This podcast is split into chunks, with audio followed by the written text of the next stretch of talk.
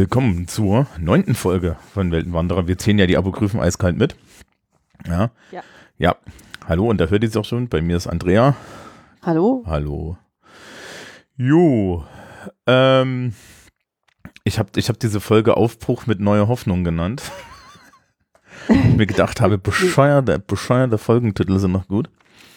Ja, immer. Ja, immer. Bevor wir aber uns um die neue Hoffnung kümmern, ja, müssen wir erstmal ein bisschen Hausmeisterei machen. Oder besser gesagt, machen wir Hausmeisterei. Oder, ne, es ist ja eigentlich gar nicht Hausmeisterei. Hausmeisterei heißt ja immer, dass wir irgendwie noch Dinge erklären müssen oder so. Das ist es gar nicht, sondern ähm, äh, wir haben Dinge zu verlosen. Und natürlich die obligatorischen Danksagungen. Mit was willst du anfangen? Ähm, lass uns doch mit den Danksagungen anfangen. Fangen wir mit den Danksagungen an. Ja. Also in der Zwischenzeit, während wir hier Sommerpause gemacht haben, mehr oder weniger, äh, kamen diverse äh, Kofi-Dinge bei mir an, für die ich mich bedanken möchte. Und zwar ähm, ist hier zum Beispiel äh, der Prios hat äh, mir sogar mehrfach Geld geschickt und schreibt, äh, danke für das literarische Duett, trink einen für Thomas mit, weil man ja immer einen Kaffee bekommt. Und beim zweiten Mal hat er geschrieben, auf, auf dass du dies genauso sinnvoll investieren magst, weil ich hier mir ja vom letzten Geld eine Mütze gekauft habe. Äh, danke fürs literarische Duett und ich freue mich schon darauf, dass es weitergeht. Ähm, auch äh, zwei anonyme Kofi-Supporter schreiben Danke fürs literarische Duett Mhm. und auch Danke an Thomas. Und äh, einer schreibt auch, dass er sich auf das neue Projekt freut und Steinchen schreibt auch Danke. Genau. Das neue Projekt ist ja insofern da. Ja. Ähm, ich kann jetzt dazu sagen zum, zum Thema äh, Unterstützung. Also man kann das hier unterstützen. Äh, auf meiner Seite eigentlich relativ einfach. Es gibt, äh, es gibt, wir machen es jetzt mal, mal vorne. Ähm, es gibt einen Link, also unter den, den Podcast-Folgen ist ja jetzt mit mitwirkenden Bilder, die auch diese tollen Bilder von Phoenix sind. Und während bei dir halt der Kofi verlinkt ist und so, ist bei mir Auphonic verlinkt. Und Auphonic ist ja diese Plattform, die das, das, das Rauschen und die Stille und die Lautstärke macht und das alles. Ne? Also ähm, die dafür da ist, dass diese ganzen Podcasts besser klingen. Und äh, während ich, ich nehme halt schlicht und ergreifend kein Geld, weil das ist viel zu viel Aufwand.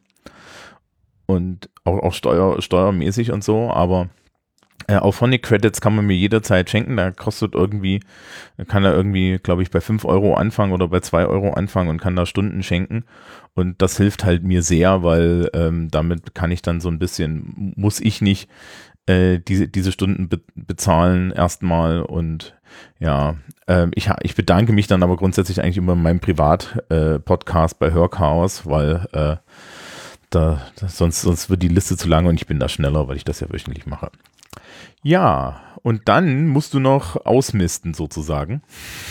Ja, genau. Ich bin äh, letztens umgezogen und äh, hatte halt, man, man kriegt als Autor immer so Belegexemplare seines eigenen Buches. Immer so 30 Stück und so. Und dann, das heißt, ich habe nicht mehr ganz 30, aber doch ein, eine Handvoll äh, Bücher von Helden auf der Couch, das ich zusammen mit Claudia Ruppen geschrieben habe, wo wir diverse literarische Figuren auf die äh, Psychiater-Couch legen und analysieren und sagen, wie man ihre Probleme hätte lösen können, wenn sie nur in Therapie gegangen wären. Mhm. Und ähm, die möchtest du jetzt, also die werden wir Genau. jetzt sozusagen verlosen. Genau, die möchte ich loswerden. Genau. Und ähm, wir machen das folgendermaßen. Ähm, wenn ihr, liebe Hörerschaft, Interesse daran habt, einen Helden auf der Couch zu haben, also wir sagen ein, eins pro Nase, ja, dann, wie, wie viel haben wir denn? Wie viel hast du denn? Äh, zehn Stück. Zehn Stück. Ähm, dann würde ich sagen, die ersten zehn Kommentare im Blog unter dieser Folge, das ist die, die dann, ähm, das ist ja hier die Folge für Ende Oktober sozusagen, ja, ähm, die dort erscheinen, ähm, die schreibe ich dann nachher an. Das heißt also, gebt bitte beim, beim Kommentarschreiben ähm, eine E-Mail-Adresse an, die auch erreichbar ist und nicht eine E-Mail-Adresse, die ihr benutzt, um Kommentare zu schreiben. Ähm, ja, was ich ja, ich halte das ja für legitim. Ähm, aber in dem Fall gibt eine an, wo ich dann auch jemanden erreichen kann. Und ähm, die ersten zehn schreibe ich an und reiche dann die entsprechend, ja, um ein, eine Adresse zu erreichen und die reiche ich dann Andrea weit, an Andrea weiter und natürlich auch Wünsche für Signierung, weil, naja, die Autorin schickt es ja selbst. Ja, also ich kann da reinschreiben, was auch immer ihr wollt. Es muss nur auf die, auf die Titelseite irgendwie draufpassen. Also mehr Text schreibe ich nicht. ja, okay. Ach so, und ähm, ähm, ich habe irgendwie, weil, weil ja, äh, äh, ich habe irgendwie bei, bei dir beim Ausmisten äh, japanische Mangas mitgenommen und ich habe schon wieder vergessen, welche das waren. Ja, du hast äh, diverse Exemplare von äh, Quinn Sasa mitgenommen, das ich lektoriert habe und dann kriege ich das japanische Original, um da äh, Dinge mit meinem sehr schlechten Japanisch nachschlagen zu können. Ähm, und da gibt es jetzt äh, das ist eine Geschichte, da geht es um Drachenfänger. Also die haben so ein Luftschiff fliegen damit so durch die Wolken und Drachen sind so ein bisschen wie so Wale zwischen den Wolken.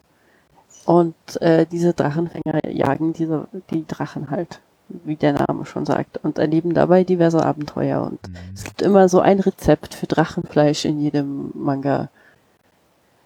Äh, das ist das eine und das andere, wo ich ein paar Originalbände von hab, äh, hatte, weil du sie ja jetzt hast, ist äh, Golden Kamui. Ähm, das spielt kurz nach dem äh, japanisch-russischen Krieg in Hokkaido, wo die äh, diverse ehemalige Soldaten aus diesem Krieg eben auf der Suche nach einem Goldschatz der Ainu sind das äh, sind Ureinwohner von Hokkaido.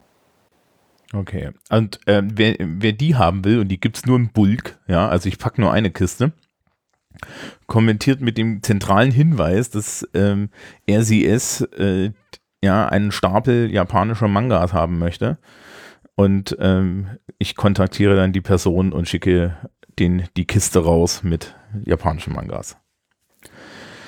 Ja, so, ähm, an der Stelle im Übrigen, irgendwie ist, mag uns unsere, uns die Verbindung heute nicht, meine Damen und Herren. Ich bitte das, das Knacksen zu entschuldigen auf Andreas Seite.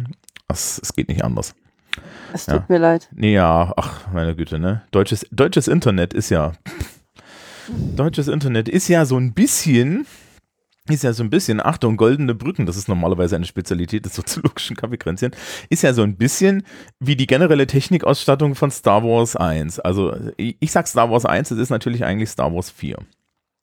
Ja. Genau. Also eine das neue. Das war eine, eine sehr, sehr, sehr schöne Brücke, ja. Genau. Ähm, weißt du eigentlich, wie man das nennt? Also äh, dieses, dieses, dieses angegammel, diese angegammelte Technik? Ähm, nee, was meinst du jetzt an angegammelter Technik? Also, also dass alles nicht so richtig funktioniert und das halt nicht dieses mhm. Hochglanz-Science-Fiction-Zeug ist. Ja, also das eine und das andere ist, ähm, dass ja sowas wie jetzt halt der erste Star Wars, also ja, Star Wars eigentlich, dann später eine neue Hoffnung in New Hope, ähm, dass äh, das natürlich heutzutage total dated aussieht, ja. Das nennt man Z-Rust. Aha. Das, das gibt es auch bei TV-Shows. Also Star Trek, eigentlich, eigentlich das Original Star Trek mit, mit, mit Kirk ist da so der, der große, das große Beispiel, ja. Äh, wo man dann ja auch jetzt hier irgendwie bei Discovery schon sehen konnte, dass sie, dass, dass sie halt echte Probleme haben, ja. So. Ja, klar. Ja, so, so scheiße, diese Brücke aus den 60ern ist gegeben, ja. Also wir, man muss dann halt immer, also man, ne, äh, äh, da, dein persönliches rotes Tuch, J.J. Abrams, ähm, ja. hat, hat ja auch ähm, dann erstmal die Brücke umgebaut, ja, von Enterprise. Ja, klar, das sieht halt nicht mehr nach Science Fiction aus inzwischen. Das sieht halt irgendwie retro aus. Ja, ne? Äh, um, um, um mit Raumpatrouille Orion das zu sagen, was früher, ja, was, was früher noch ferne Zukunft war. Ja, in Raumpatrouille Orion haben sie ja für die Spezialeffekte eine Mandarine angezündet, was ich immer noch großartig finde. Ähm, das, das, das startende Raumschiff bei Raumpatrouille Orion ist Ja, das ein, war so eine Seltzer-Tablette im Wasser. Genau, es ist total geil, ja. Ähm, ich glaube, wir werden irgendwann mal Raumpatrouille Orion gucken. Ich Ja, schreibe das können wir mal auf unsere, ich schreibe das mal auf unsere Liste von Sachen, die wir, die wir machen, aber bei Raumpatrouille Orion. Und ich habe tatsächlich von Raumpatrouille Orion den äh, Jubiläums-DVD-Schuber daheim. Oh, okay. Natürlich. Natürlich. Aber okay, wir sind, wir wollten ja eigentlich über Star Wars reden. Ja, Ähm, wir sind haben, sehr gut darin, das Thema zu halten. Ja, na, na och, das ist doch äh, abschweifen gehört dazu. Ähm, wir, wir haben beide den Film geguckt, natürlich schon des Öfteren. Ich habe ihn Mhm. jetzt noch mal vor kurzem nachgesehen und Ja, ich- habe, hm? Ich hatte ihn letztens einer Freundin gezeigt, die bisher noch keinen Star Wars-Film gesehen hatte. Die hat es geschafft, 21 zu werden und keinen Star Wars-Film zu sehen. Und dann musste ich sie alle mit ihr gucken. Oh Gott, ähm, hast du sie gefragt, wie die Farbe und Textur des Steines ist, unter dem sie lebt? Das mache ich ja manchmal. Mhm. Ja, es ist eine interessante Frage, ja. Ja, Aber das, das Da ist ja wirklich keine. Auskunft drüber. Ist man, ist man behütet aufgewachsen, wenn man Star Wars nicht kennt? Ich weiß nicht, vielleicht ist man auch äh, unbehütet aufgewachsen. In, inzwischen sind ja so, so Nerd-Elternhaushalte sind ja meistens schon sehr behütet eigentlich. Man kriegt Ja. als Kind vorgelesen, kann die ganzen alten Science-Fiction-Filme sehen. Du meinst, das ist so eine Art Verwahrlosung, ja? So. Ja, ja, genau. Ja. Ähm, ja, also Star Wars, der erste. Ich habe ihn geguckt, ich habe äh, erstmal geguckt, ob ich den irgendwo geliehen kriege, dann habe ich festgestellt, anscheinend kriegst du den nur noch bei Disney Plus geliehen. Ja. Ansonsten muss ich ihn digital kaufen. Mhm. Und dann habe ich mich natürlich daran erinnert, dass ich die Blu-ray-Box, die auch so eine Jubiläumsbox von den ersten sechs Filmen im Schrank liegen habe. Dann habe ich die herausgefummelt, in meine Playstation gestoppt und festgestellt, dass die Playstation ein beschissener Blu-ray-Player ist, jedenfalls was die Steuerung des Players angeht, weil das muss dann ja. Pad machen. Aber Ja. ansonsten war es ganz angenehm und ich habe entdeckt, dass ich tatsächlich den äh, Commentary von George Lucas, glaube ich, dem Soundtypen und dem Special Effects Typen und Carrie Fisher taucht auch irgendwie auf hatte und dann habe ich mir so gedacht, also ich muss das jetzt nicht nochmal für einen Inhalt gucken, Mhm. sondern ich lasse die mal reden. Und das war teilweise sehr spannend. Okay. Aber gut. Äh, wir können ja erstmal irgendwie so eine Synopse machen für die, für die Menschen, die jetzt unbedingt Star Wars verpasst haben, ja. Also dann gilt an, an, an euch auch die Frage, ja, wie habt ihr das geschafft? ja. Ja, also, also es, es gibt ja diesen, es gibt ja diese Serie irgendwie, äh, glaube ich, das ist, ist, äh, ist das, ob das Amazon ist oder so, die Unbreak oder, oder Netflix, die Unbreakable, Unbreakable Kimmy Schmitz, die in so, einem- in so einem Bunker aufgewachsen ist und jetzt so die, die Moderne entdeckt. Ja, also das ist wahrscheinlich Da das so. gibt's ja immer mal wieder sowas in die Richtung. Ja. Ja, sowas. Ähm, also gut, was ist die Geschichte? Wir, wir, wir, am Anfang kommt ein riesengroßer Shot eines äh, von Raumschiffen, äh, dann kommt, dann kommt Darth Vader, dann kommt irgendwie Prinzessin Leia und dann kommen die zwei Roboter, also die zwei Androiden. Möchtest du das jetzt so, so Shot für Shot erzählen oder sollen wir das vielleicht Nein, nein, ich fasse das jetzt gleich schneller zusammen, aber. ja, äh, und Prinzessin Leia schmeißt irgendwie die Pläne für den Death Star, wo wir dann irgendwie 30 Jahre später mitkriegen, dass, wie die, wie die, wie die erworben wurden, äh, in R2D2 und ähm, der wird von Luke aufgelesen, sucht die ganze Zeit nach einem Obi-Wan Kenobi, der läuft dann natürlich passend über, über den Bildschirm, Aliens, Aliens, Aliens, Han Solo, ja, ähm, Aliens, Aliens, Aliens. Wir, wir, wir, fliegen, wir fliegen in einen Sternzerstörer, machen dort ein bisschen Mayhem, befreien die Prinzessin. Das ist jetzt Super Mario. Ja. Hätte nur noch. Super Mario wäre es, wenn es noch hieß, Your Princess is in another castle. Genau, genau. Your Princess is in another prison cell. Ja, äh, äh, z- Zwischenabstecher in einen, in einen Müllcontainer und dann äh, schmeißen sie sich in den Millennium Falken und fliegen weg. Und der Millennium Falke hat ja den Kessel ran in acht Parsec geschafft oder so. Irgendjemand regt sich jetzt auf, dass ich die Zahl nicht richtig habe. Ja, wahrscheinlich. Ja. Ich weiß aber die richtige Zahl gerade auch nicht. Die Leute haben sich vor allen Dingen immer aufgeregt, dass das Parsecs sind und äh, George Lucas sagt dann tatsächlich äh, schon in dem Commentary, äh, nee, das Problem mit Hyper, das Problem mit Hypersprüngen ist nicht, äh, die, nicht die Zeit, sondern das Problem mit Hypersprüngen ist, äh, wie du den Kurs so legst, dass du nicht durch, nicht durch Dinge fliegst. Ja? ja, ja, ich weiß nicht, ob er, ob er das von Anfang an sich so gedacht hat, aber in dem Han Solo-Film wird das dann ja auch gezeigt, wie er diesen Kessel schafft. Also in dem Audiokommentar zu den Filmen, die zu den Pre Pre zu, zur Prequel-Serie erzählt er, dass er das sich so gedacht hat. Okay. Die Frage, wann er das hineingeredconnt hat, ist eine ganz andere. Ja, das meine ich. Aber äh, ich, ich glaube ja, also, also Lucas erzählt halt in dem Commentary, dass er von vornherein das als Serie angelegt hat. Und ähm, das ja dieses, wir hatten ja beim letzten Mal schon gesagt, dass Episode 4 ja am Anfang, äh, als das rauskam, gar nicht gar nicht an dem Crawl stand, ne? Und dann stand es auf dem Crawl späterhin.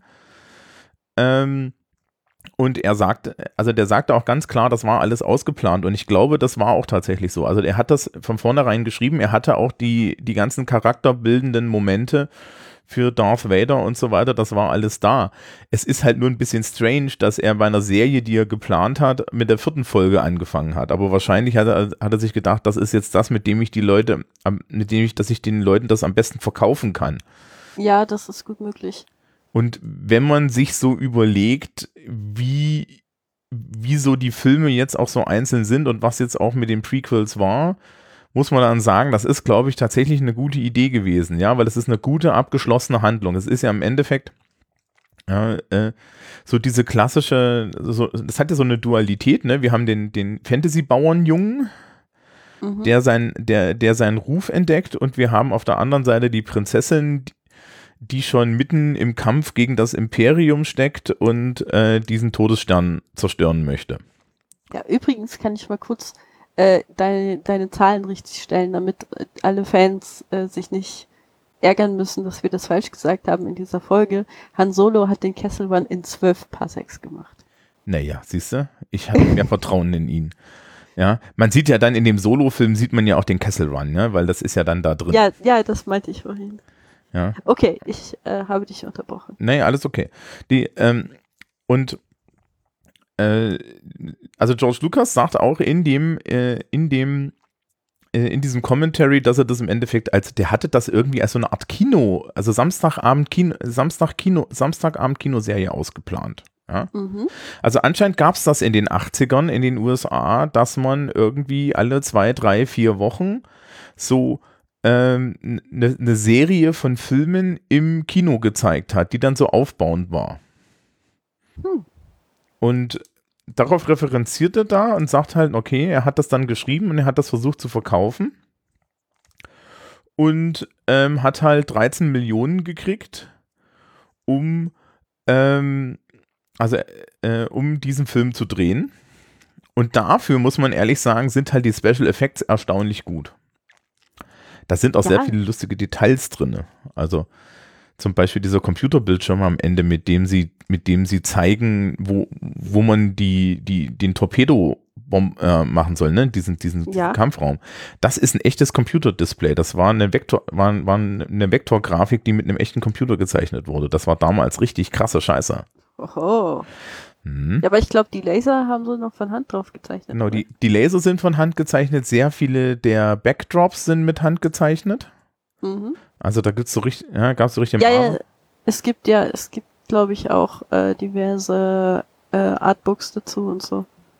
Ähm, die die X-Wings waren Modelle und waren gebaut. Ne? Es gab auch so ein Millennium Falcon Modell natürlich. Ja, klar. Und ähm, halt Todessternmodelle und so. Ich meine, das war ja bei, bei Star Trek nicht anders, ne? Aber ähm, die, die Qualität war halt schon eine neue, insbesondere diese Laser. Ähm, und auch die Laserschwerter, die ja dann am Anfang ähm, tatsächlich auch gemalt waren und, und nicht leuchteten und so. Mhm. Ja, ähm, wie geht die Geschichte weiter? Äh, sie fliegen auf den, sie, sie befreien halt die Prinzessin. Bei der Befreiung der Prinzessin wird Obi-Wan Kenobi äh, praktischerweise aus dem Weg geräumt.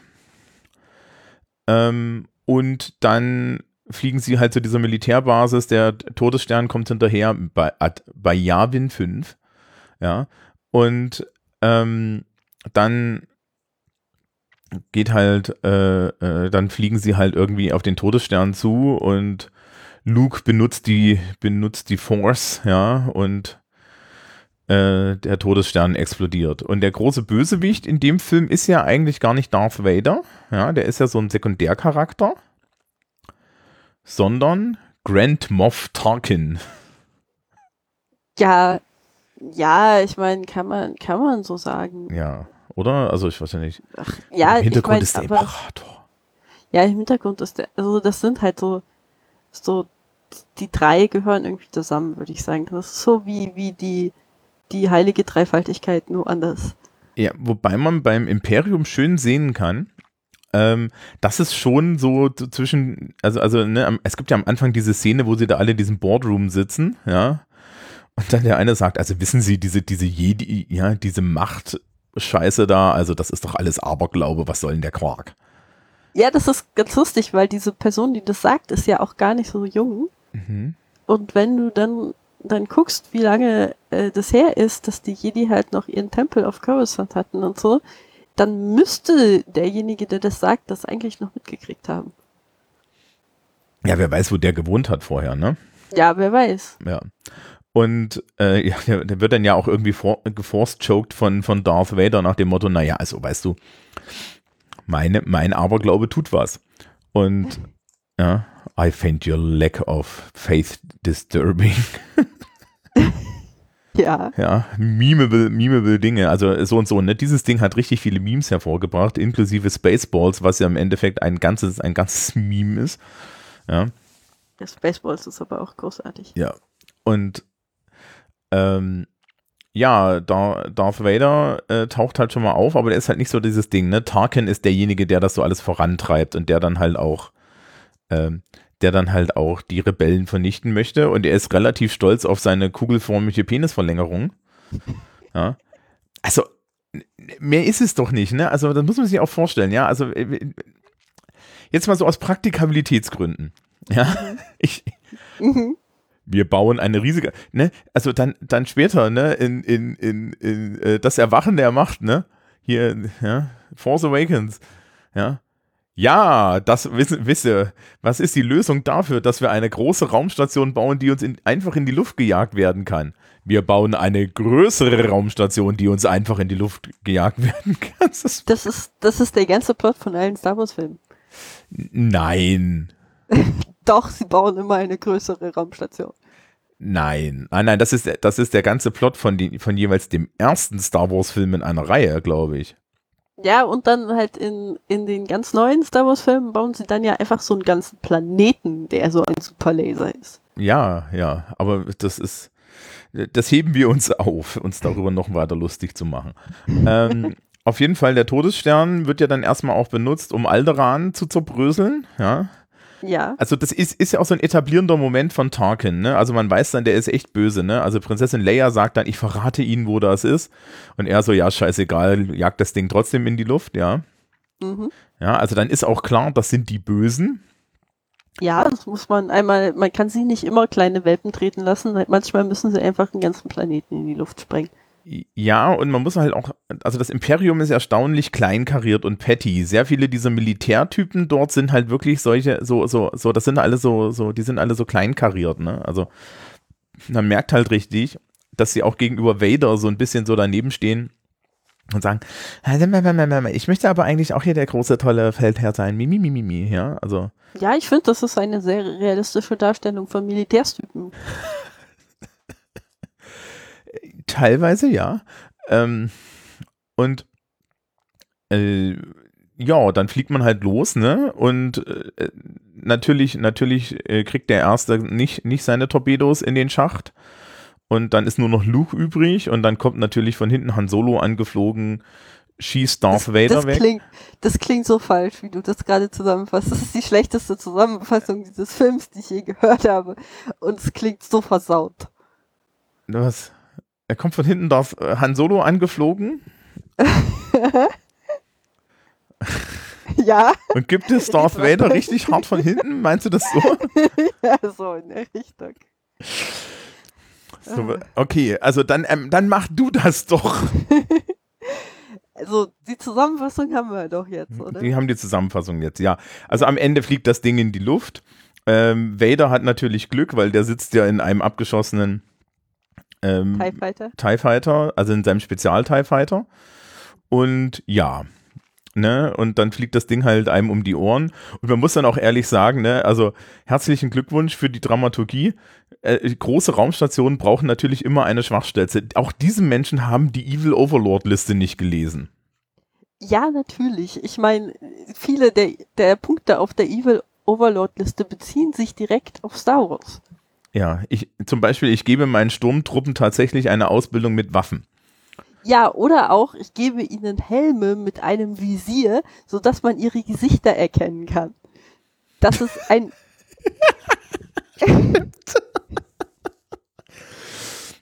das ist ein sehr wichtiger Punkt für Star Wars. Äh, Das ist auch total geil, ne? Also, äh, also wenn Han und Luke da, äh, äh, dann so durch, durch diesen Sternzerstörer laufen, in diesen absolut schlecht sitzenden Uniformen und alle so, ja, die gehören hierher, ja, mit so einem Wookie unterm Arm. Also, dass sich da keiner wundert. Das ist halt wirklich so. Nicht mal der Typ in dem Zellentrakt wundert sich. Also gut, ich meine, es ist eine realistische Darstellung von Behörde, ja. Der, der, der, der wird dann erst stutzig, nachdem sie irgendwie nicht das Formblatt dabei haben, ja. Also es ist halt wirklich irgendwie katastrophal. Aber ähm, ja, also das ist irgendwie schon, schon strange. Ähm, ja, wir können ja uns mal so ein bisschen angucken. Äh, Du hattest ja beim letzten Mal schon gesagt, dass du der Meinung bist, dass das Fantasy ist. Diese Ja. Meinung ist George Lucas auch. Also George Lucas sagt ganz klar, dass es eigentlich eine Fantasy-Geschichte ist. Ähm, gleichzeitig ähm, wurde ich schon darauf aufmerksam gemacht, dass die, die Ästhetik größerer Teile dieser Filme von japanischen Samurai-Filmen entliehen ist, die Lucas da irgendwie breit zitiert. Also auch inklusive irgendwie dieser Schwertkämpfe, die sich da so ein bisschen dran anlehnen. Ja gut, aber in den alten Filmen ist das doch nicht so. Da machen sie halt wirklich klassisch westlichen Schwertkampf. Größtenteils. Ja, nein, weiß nicht, so, so, so wie da Vader und, und, und Obi-Wan sich gegenüberstehen mit diesen Schwertern so in dieser, ne, also in dieser, so in der Hüftposition, das könnte auch anders sein. Also es ist halt irgendwie gemischt, ne? Und es gibt halt so Einstellungen, die sind da geklaut und so.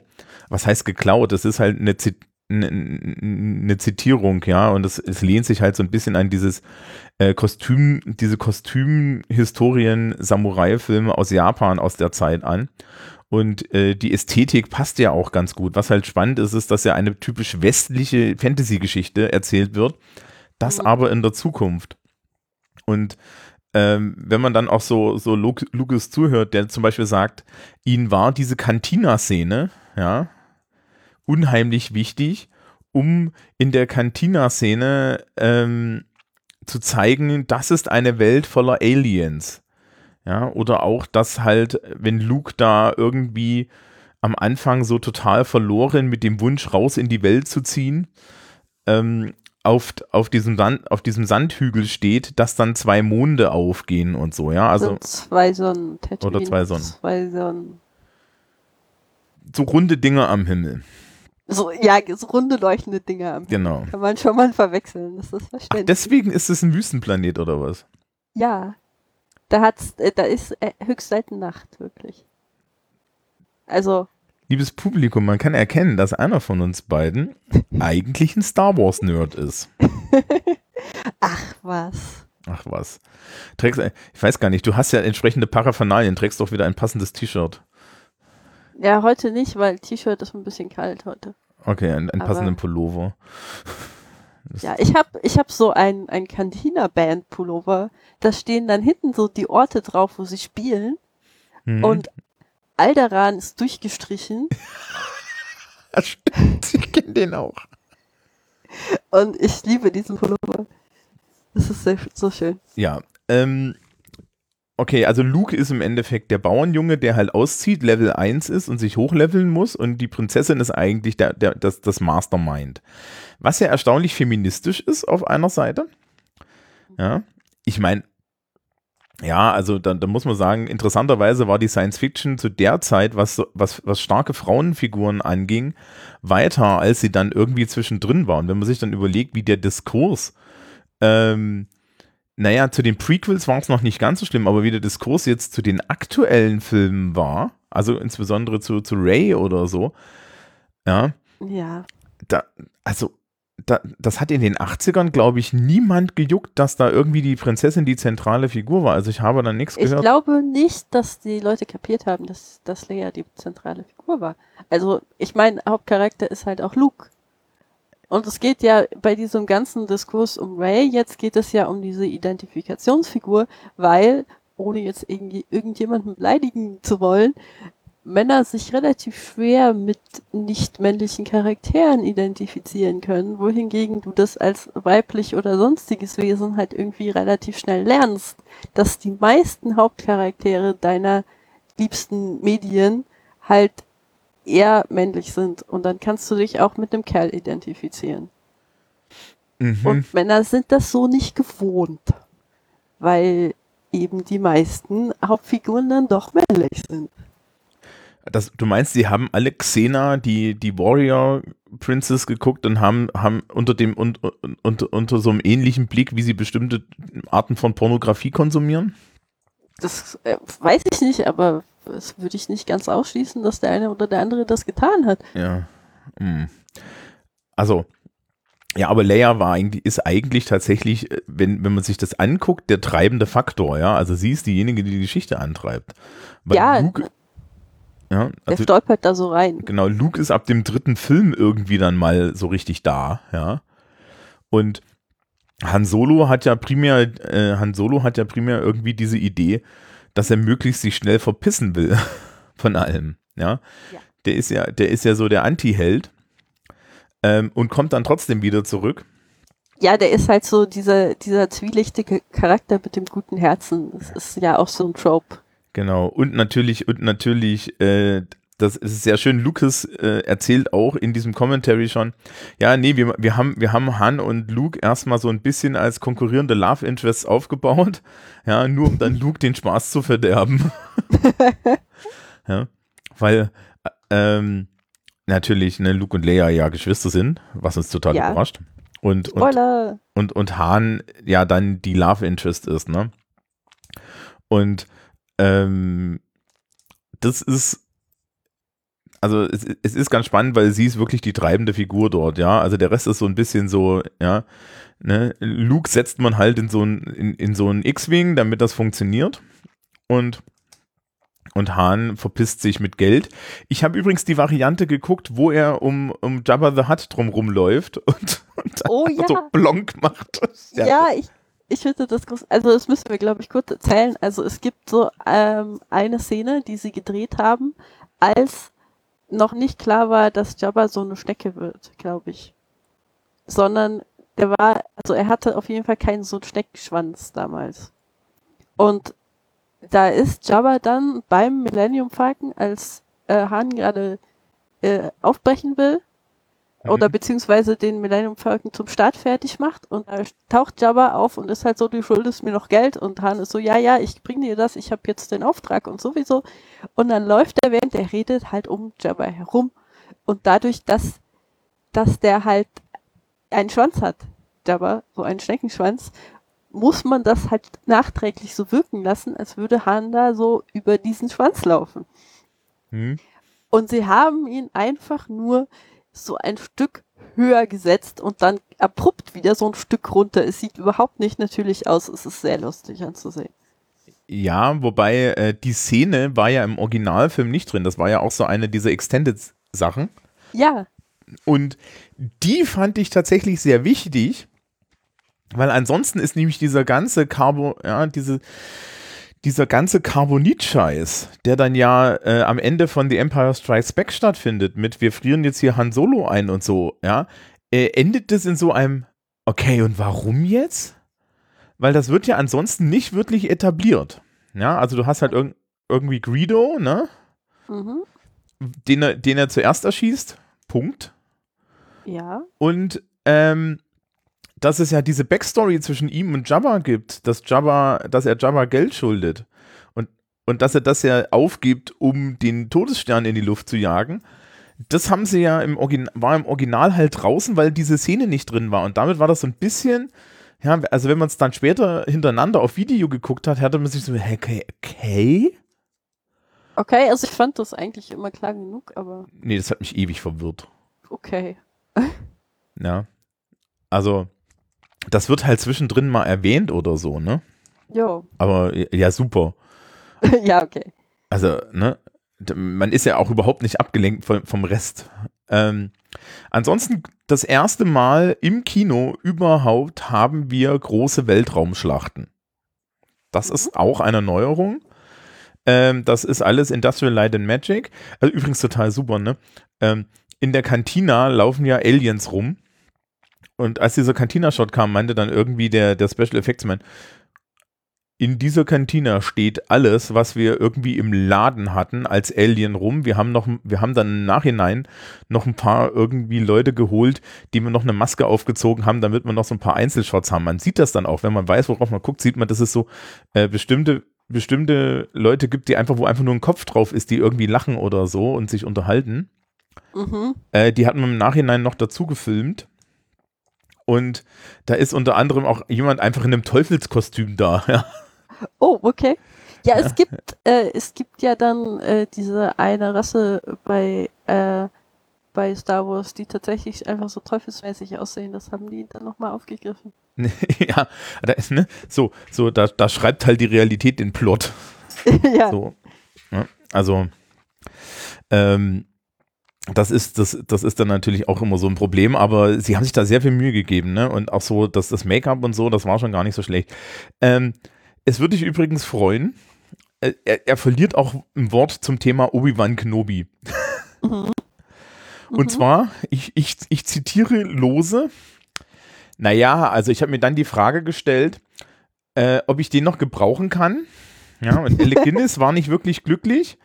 Und äh, Zitat George Lucas, es war halt eine scheiß Idee, so einen unheimlich mächtigen Charakter dort einfach an der Seite rumstehen zu lassen, während die Leute, die eigentlich wichtig waren, hier Dinge tun. Weil der steht halt an der Seite rum und man hätte halt jeder gefragt, ja, und warum macht das nicht einfach Obi-Wan? ja. Mhm.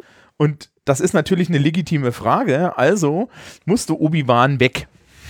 Ja, das ist ja, das ist ja meistens die Begründung dafür, warum in dieser typischen Heldenreise, die ja immer für Fantasy-Geschichten verwendet wird, dann irgendwann der Mentor stirbt. Weil solange der Mentor da ist, der natürlich immer mehr weiß als der Protagonist, den, dem er gerade erst beigebracht hat, wie er seine Fähigkeiten verwendet, solange kann der Protagonist ja selber eigentlich nichts, nicht wirklich groß was beitragen, weil da ist immer jemand da, der kann das besser als er. Ja, und das Schöne ist ja, dass jetzt gerade bei Obi-Wan der Witz ist, dass man den ja dann noch so ein bisschen im Hintergrund rumschweben lässt, ja. Jedenfalls in, den, in der ersten Trilogie, ne, also, also in, den, in den ersten drei Filmen, nachdem er dann tot ist, kommt er ja immer mal wieder als Force-Geist, ne? Weil, ja. ne, also der wird dann sozusagen aus dem, der wird dann sozusagen aus dem Kühlschrank geholt, damit er aus dem Afterlife nochmal sagen kann, flieg nach Use. Dagobah. Nutze die Force, genau. äh, die genau. Macht, Luke. Nutze die Macht, Luke. Vertraue deinen Gefühlen. Ja, das ist übrigens auch so eine Sache, die mich sehr gewundert hat, als ich das nochmal geguckt habe. Im Endeffekt, ähm, die, die finden halt Han Solo, ja, mhm. sitzen dann im Millennium Falken mhm. und dann fängt halt Obi-Wan so zu ihm so, hier, nimm mal, den, nimm, mal, nimm, mal, nimm, mal, nimm mal dieses Laserschwert, das ist das Laserschwert von deinem Papa, ja. Mhm mit dem er mehrere Jünglinge umgebracht hat.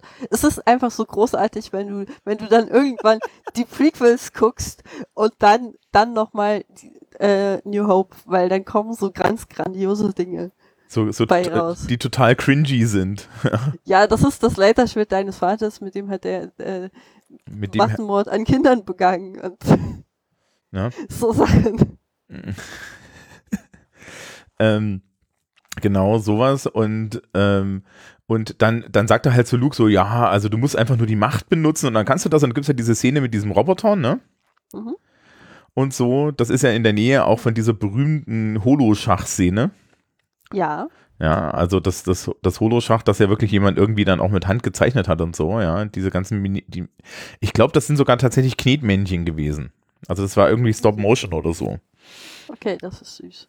Und, ähm, und die, äh, ja, und dann, dann setzt er ihm halt diesen Helm auf, macht das Visier zu und innerhalb kürzester Zeit, ja, kann Luke, weil er das fühlt, ja, Weißt du, wie lange ich bei Kotor an dem scheiß Jedi rumgelevelt habe, damit er was konnte?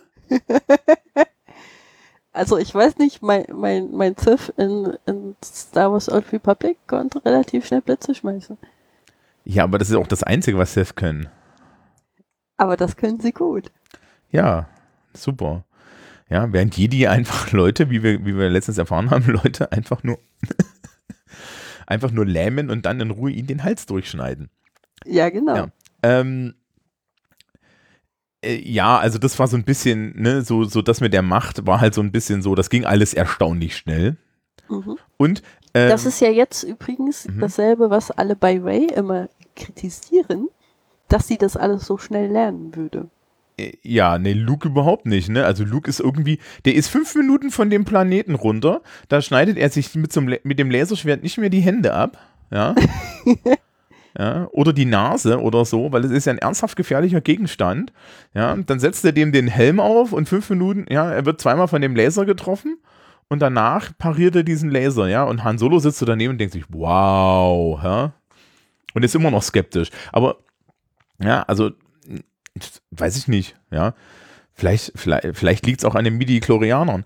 Ähm, da, darüber müssen wir dann bei den Prequels mal noch reden. Ja, was, ja, nee, ich erwähne die eigentlich immer nur, weil es ja eine bestimmte Gruppe von Menschen gibt, die das komplett triggert. Ach so, ja, okay. Also, das ist halt Quark, aber gut. Ähm, die, so, also, also das ist auch total interessant. Es geht halt unheimlich schnell, ja. Das, Lay, äh, das Layer irgendwie da natürlich auch irgendwie eine gewisse Menge an, an Force hat, ne? Äh, tritt nicht auf. Das tritt auch, glaube ich, eigentlich überhaupt nicht in den, in den ersten Filmen auf, aber die ist halt generell einfach schlau und sie ist resolut. Mhm. Ja, und tatsächlich von den dreien die einzige, die mit dem Lasergewehr umgehen kann. Also es gibt ja dann, wenn sie sie befreien, diese Szene, ja, wo die da so eine halbe Minute so einen Gang runterschießen und sie dann ent, ent, entnervt Luke das Gewehr wegnimmt und dann einfach mal da ordentlich runter, äh, da, da ordentlich Stormtrooper wegrotzt, ja, und dann geht's halt in diesen, in diesen Müllschacht und so. Es ist, was ja auch ganz spannend ist, ist, der Film ist relativ episodisch, ja, also es geht von einem, äh, es wird ja die Geschichte im Endeffekt so von, von, von, von einer Szene zur anderen erzählt. Du könntest es auch als Rollenspielrunde spielen, ne? Also es, mhm. es, ist sehr so, ich bin in, ja, ich bin jetzt hier in den, im Dungeon, im Tra äh, in der Falle und dann das und dann das. Ja. Und natürlich gehen auch immer Dinge schief und Spannung wird dann gut aufgebaut, zum Beispiel, wenn R2D2 versucht, den, den Müllkompaktor anzuhalten, ja, und so weiter. Ja, ähm, gut, erstmal, erstmal hält er ihn halt gar nicht an, weil er sie ja nicht hört. Mhm. Das ja. war ja noch so, ups, wir haben unser, unser Kommunikator vergessen. Ja, unseren Kommunikator da einfach liegen lassen. Ja, weil, weil sie Angst hatten und weggelaufen sind. Was ja. natürlich auch ganz, ganz wichtig ist, dass, dass das C3PO ja nun wirklich, also der ist schon in dem ersten Film einfach nur ein Nervbolzen. und es funktioniert erstaunlich gut. Ja, er ist halt, ach, ich weiß auch nicht, er ist halt irgendwie so, so überkorrekt und ängstlich und er ist kein Charakter, den man hasst aber er ist halt auch nicht sonderlich fähig. Ja, natürlich nicht. Ähm, das, es gab da auch so ein paar Kommentare darüber, dass da, da steckte ja jemand drinne und diese, diese Rüstung, diese C3PO war anscheinend aus Plastik. Und der war so laut, dass sie den ganzen, dass sie den ganzen Sound nicht verwenden konnten, weil der die ganze Zeit so gequietscht hat beim Laufen und so. oh nein. Ja, also so Plastikquietschen. Ähm, in dem R2D2 war ja teilweise jemand drin. Also der Dreibeinige ja. war automatisch und der Zweibeinige, da war jemand drin. Ähm, und man hat dann tatsächlich auch die Lines von dem, von dem Menschen, der in C3PO drin war, die hat man dann nochmal aufgenommen und der war dann auch der Sprecher. Also das fand ich eigentlich ganz nett. Während ja Darth Vader, glaube ich, die, die halbe Zeit einfach nur von jemandem gespielt wurde, der groß und menacing war. Und äh, es gibt dann irgendeinen ja. Kommentar von Carrie Fisher, dass er so einen nordenglischen Akzent hatte. Ja, also da, seine Stimme muss so überhaupt nicht beeindruckend gewesen Mhm. sein und die haben ja äh, komplett anderen Voice Actor dann verwendet. Was auch ganz gut ist. Aber es war ja dann wenigstens nett, dass äh, der Schauspieler, der den Darth Vader gespielt hat, war ja dann relativ lange am Ende von The Return of the Jedi drin, ja, bis sie gegen ihn, gegen Hayden Christensen ersetzt haben. Ähm, das ist auch, Das muss auch, das ist bitter. das, das ist wirklich, das ist ja wirklich ein Schlag, aber ne, wir warten noch auf Return of the Jedi. Gibt es denn noch irgendetwas, worüber, äh, was, was, was wir jetzt noch irgendwie erwähnen müssen? Also es ist eine Heldenreise. Der Mentor stirbt, Luke stellt fest, dass äh, das galaktische Leben was für ihn ist. Äh, sie jagen diesen Planeten in die Luft. Am Ende stehen alle auf Yavin rum und äh, kriegen, kriegen eine Medaille umgehangen. Und was ja ganz spannend ist, der Film endet dort und hätte dort enden können, aber er war so ein großer Erfolg, weil er wahrscheinlich auch in den 80ern einen Nerv getroffen hat und tatsächlich sehr neu war von dem, was er erzählt hat. Ja, es ist ja keine, keine trockene Science Fiction, sondern wirklich diese Fantasy Space Opera. Ja, es war eben diese Mischung aus dieser Fantasy-Plot in so einem Science-Fiction, in so einer Science-Fiction-Umgebung, Ja, was es halt vorher noch nicht gab. und ähm, die Science-Fiction-Umgebung wurde auch nicht irgendwie erklärt oder so, ja. Also diese, diese, ne, diese Weltraum, das, das ist halt tatsächlich so ein Märchensetting. Es wird einfach davon ausgegangen, dass das alles so ist. Ja, Ja, ähm, das ist ja auch, wie man ein gutes Worldbuilding macht. Also, äh, Show, don't tell, ne? genau.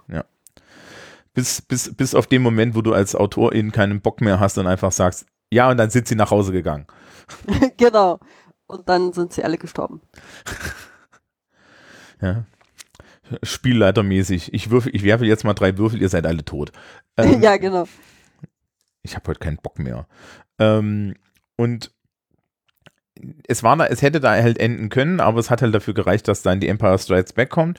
Und was ja ganz spannend ist, ist, dass Lucas tatsächlich den Kram ausgeplottet hatte. Das muss man ihm wirklich zugute halten. Ähm, Im Endeffekt die Prequels und diese und diese Filme, äh, diese ersten drei Filme, ja, also Episode 4, 5, 6, der, der hatte das alles schon liegen. Der hatte auch die Background-Story von Darth Vader und so weiter liegen. Man kann dann davon halten, was man möchte. Man wartet darauf einfach ab, wenn ich mich in Episode 3 länglich darüber aufrege. Ähm, ja, und es hat halt unheimlich gut funktioniert und einen Nerv getroffen. Das Interessante ist, apropos Aufregen, gibt es irgendetwas, worüber man sich an, an, an New Hope aufregen könnte, was so wirklich blöde ist? Haben wir was? Nee, äh, Nee, wir ne? haben tatsächlich nichts. Also das war, also das ist ja nicht umsonst, er hat das ja ein ganzes Franchise gestartet. Das äh, kann man ja nur, wenn man äh, was, was tatsächlich, also jetzt, es ist natürlich nicht irgendwie großartig anspruchsvoll oder so, aber es ist halt irgendwie solide und hat äh, Leute halt wirklich mitgerissen und begeistert, so sehr, dass sie halt weiter in dieser Welt leben wollten. Ja, da muss man auch dazu sagen, ne? Der kam 81, 82 raus? Nee, 79. 79. Ja, wir, wir, wir sind da in einer filmischen Dekade, die geprägt war von Rocky, Rambo, ja, ne, 80er Jahre Actionfilme fangen dort an. Die Empire Strikes Back geht dann ja genau da auch so mit rein, also das schwimmt dann dort auch mit. Ja, solche Sachen wie, wie die Arnold Schwarzenegger-Filme kommen dann da langsam auf, so Mitte der 80er, ne, wo, Ja, dann, wo genau. dann Return of the Jedi irgendwo rumfliegt. Ähm, das war halt, da- das war auch damals halt einfach gutes Actionkino. Ja, Ja. wobei es halt schon deutlich anders war als sowas wie Rocco, äh, Rocco, äh, Rocky und äh, Genau, und die, die Faszination der Geschichte, also die Tatsache, dass es halt eigentlich eine, dass da wirklich eine Geschichte erzählt wird und man mit, die sich mit diesem Luke auch identifizieren konnte und sich natürlich tatsächlich auch einfach mal Leute mit dieser infi- identifizieren konnten. Ja. Ähm, ich weiß gar nicht. Ja, äh, es gibt, glaube ich, sehr viele so, so Berichte, dass junge Frauen gesagt haben, das war eine inspirierende Figur für sie, ne? Weil Ja. die wurde jetzt auch mal was angeboten.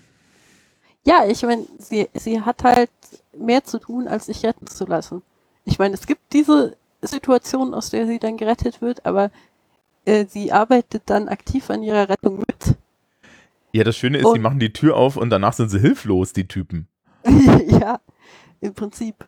Und sie hat halt einen Plan, was man weitermacht. Sie hat vorher den Plan, was sie erreichen will. Äh, also sie hat halt irgendwie so eine eigene Agenda und das gibt's halt ganz viel vorher in den Medien gar nicht. Das, das, ansonsten hatte man halt wirklich nur so eine Frau, die war einfach nur da, um gerettet zu werden und die wollte nichts eigenes. Und das war, da war Leia halt so ein großer Schritt. Ja. Und natürlich, also so, so, auf der einen Seite ist Star Wars natürlich sehr pluralistisch, ne? Ich meine, man, man kriegt dann ja, also man, jetzt im, im ersten Film noch nicht, aber im zweiten Film kriegt man dann ja auch einen, einen schwarzen Charakter. Ja, Oho, was, ne? einen. 80er.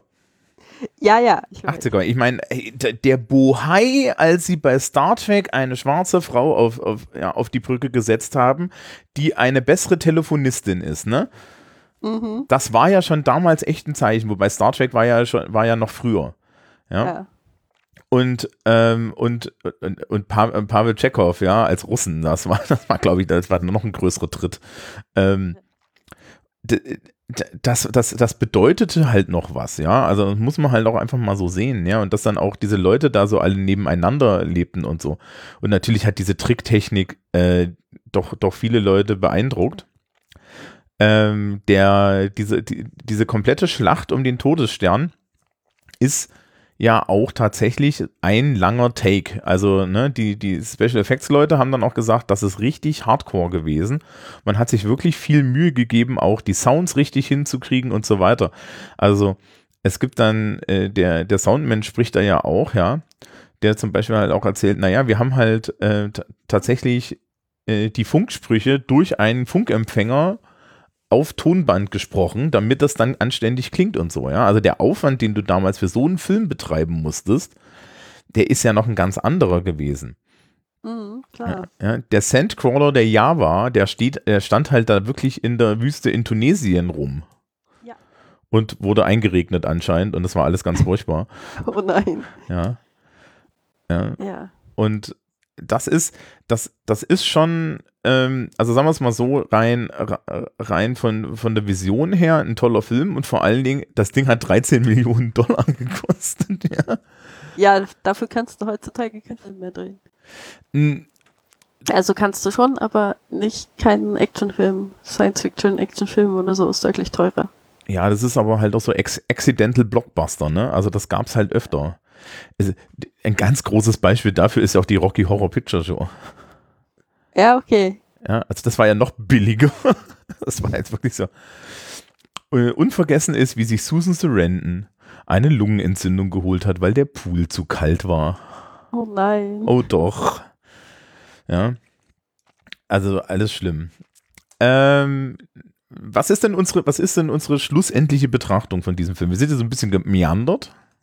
Ja, ähm, also ich finde, das ist eines, eines der großen Beispiele, wie man halt auch so eine Welt aufbaut, so dass Leute da weiter drin leben wollen. Also ich habe ja meine Magisterarbeit über derartige Dinge geschrieben.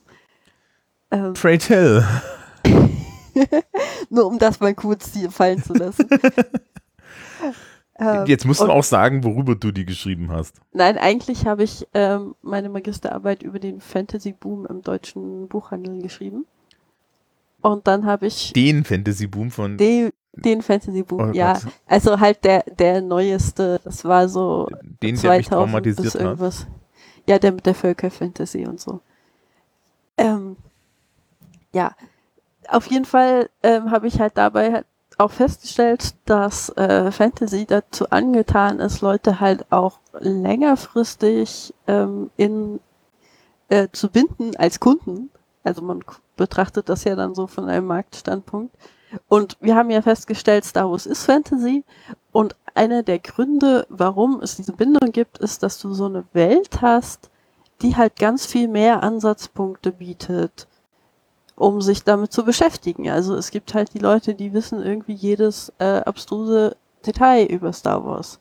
Und es gibt die Leute, die sich halt, die da Romane drin schreiben wollen in dieser Welt. Äh, oder Fanfiction, je nachdem, ob sie dann veröffentlicht werden oder nicht. Je nachdem, wie viele Sexcharaktere, die nichts miteinander zu tun haben, haben, meinst du? naja, ich kann nichts dafür, dass Amerika so prüde ist. Und ja, also man muss mal vielleicht dazu sagen, es gibt auch Fanfiction, ohne dass die Menschen die ganze Zeit Sex miteinander haben. Ja, das gibt es auch. Mhm. Ähm, ja, und es, es, es ist halt einfach diese, diese Welt ist so vielfältig, dass man sich damit super lange auseinandersetzen kann. Wenn du so ein Krimi liest zum Beispiel, dann erfährst du am Ende, wer der Mörder war und dann ist das für dich abgehakt. Da gibt es nicht noch irgendwas, was, was, womit du dich noch auseinandersetzen willst. Wenn du halt sowas wie Star Wars dir anguckst, dann hast du ganz viele Fragen, über die du nachdenken kannst. Wie zum Beispiel, wer war dieser Typ in dem Teufelskostüm in der Kantine? Was steckt da für eine Geschichte dahinter? Und diese Fragen kann man dann halt als, als jemand, der weiter Content produzieren möchte in der Welt und damit wiederum Geld machen möchte, dann halt nutzen um wieder äh, Leute da reinzuziehen und dazu zu bringen, neue Geschichten anzugucken oder zu lesen oder sonst irgendwas. Ja, und da muss man halt vielleicht auch mal, und das ist jetzt ein schöner Zirkelschluss, so zu dem, wie wir angefangen haben, nämlich irgendwie so, ja, hier kommt der Crawl und so. Vor dem Crawl kommt ja diese noch berühmtere Einblendung, ja, ähm, in einer fernen Galaxie weit, weit, weit entfernt und so, ja. Mhm. Ja, vor, lang, nee, vor langer Zeit in einer Galaxie weit, weit entfernt. Ja. Was im Endeffekt bedeutet, alles, was ab hier kommt, ist eine Spielwiese, weil es keinerlei Kontakt zu unserer Welt hat. Ja. Und das ist natürlich eine wunderbare Ermächtigung für alle. Ja, du kannst halt in diesen Welten ähm, wirklich alles spielen ohne dass du dich darum kümmern musst, ob das, ob das real ist oder ob das irgendwie reinpasst oder ob das authentisch ist, ja, weil die Prämisse ist, nö, ist es nicht. Ja, genau. Ja, und da, ist dann auch der Punkt, wo du den Unterschied zur Science Fiction findest, weil die Science Fiction hat ja eigentlich diesen hohen Anspruch, dass das möglich sein soll, ja. Also so klassische Science Fiction ist ja wirklich die Idee, ja, ähm, das Science, ne, dass das möglich mhm. ist. Also sowas wie The Martian, ja, also wo halt wirklich das durchrecherchiert ist, da, ja, dass, dass das wirklich hätte, äh, dass das so passieren kann, wie das in dem Buch ist, bis auf die chemischen Gleichungen, ja. Und das ist ja hier bei Star Wars überhaupt nicht so. Das ist ja so, ist so und so. Ähm, ja, es gibt ja diesen berühmten Begriff des Handwavings, ne, wenn du als Creator einfach sagst, nö, es ist so, Mhm. Und das erleben wir ja dann auch im, schon im ersten Film, ja, wie sie da so da rumsetzen und dann, dann halt mal kurz Obi-Wan handwaved, dass das nicht die Droiden sind, die, die er sucht, ne? Ja, ja, okay, das ist natürlich sehr wörtlich dann. Ja, aber das ist so, ja. Also es ist, ist das ist, äh, das hinterfragt auch keiner. Das ist das Schöne, ja. Also du kannst halt vom Prinzip her einfach, dadurch, dass da vorne dran steht, ja, suspend your, suspense your belief, ist es egal. Ne? Mhm. Und solange das durchgehalten wird, solange keine Brüche drin sind, ist es halt auch super. Ja. Und gerade der erste Film ist halt wirklich gut durcherzählt. Also ich habe, ich, ich weiß auch nicht, das sind, also die Plotlöcher kommen dann irgendwann mal, ja. Aber ich glaube, die Plotlöcher, auch, im, äh, auch, auch wenn man dann so zurückguckt, ja, wenn, wenn man sich so Fragen stellen würde jetzt nach Star Wars, ja, aber was ist denn jetzt mit dem Papa und so weiter? Das sind ja keine Plotlöcher, das sind ja Plothooks, ne? Das ist ja das, was ja, dann, genau. ne, wo wir dann weiter erzählen können. Und da wird halt auch weiter erzählt.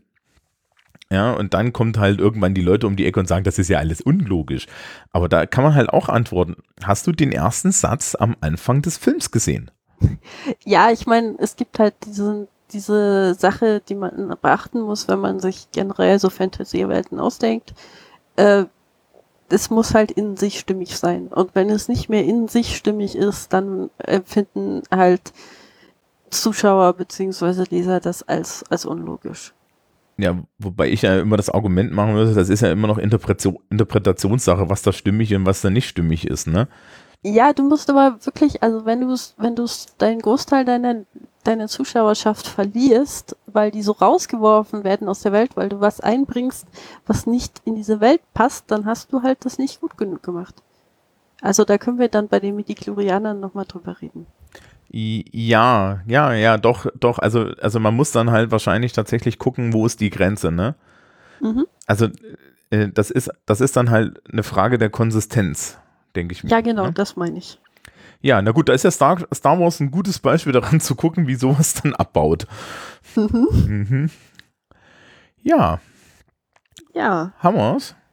jo, würde ich schon sagen. Wir's. Gut, dann kommt jetzt hier nochmal der Werbeblock. Wir haben es ja am Anfang schon, schon, schon diesmal in der Hausmeisterei gehabt. Ähm, das ist ja der Satz, den ich dann hier immer sagen muss. Meine Damen und Herren, ja, Andrea hat eigentlich was Besseres zu tun und glaube, glaube zum Zeitpunkt der Aufnahme tatsächlich. ja, Ja, ich habe heute eine Mail von meinem Agenten bekommen, die ich gerade ignoriere. ja, gleich nicht mehr. Ja, gleich nicht mehr. Gleich nicht mehr. Ja, also ihr seht, wir, wir, wir haben ihr wichtige Zeit weggenommen. Ähm, dementsprechend äh, klickt doch, wenn ihr das möchtet, auf den Kofi-Button neben ihrem Namen und, und ge- gebt ihr einen Kaffee aus. Ähm, und das, das unterstützt dann das hier, weil sie dann im Zweifel ein bisschen mehr Zeit hat, um, um, um mit mir über Filme und so weiter zu reden.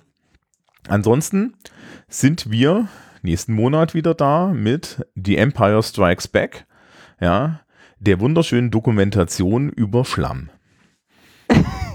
Das ist eine großartige Zusammenfassung. Ja, du hast ja vorhin schon gesehen, dass ich bei, bei Zusammenfassung von Filmen ein, ein, eine Fachkraft bin. Ja, ganz eindeutig. Ja. Erzähl mal diesen Film nach. Ja, hier hast du sämtliche nebensächlichen Details. Sehr schön, sehr schön. Sehr schön. Okay. Dann sagen wir mal Tschüss und sehen uns Ende Oktober. Winke, winke. Okay, bis dann.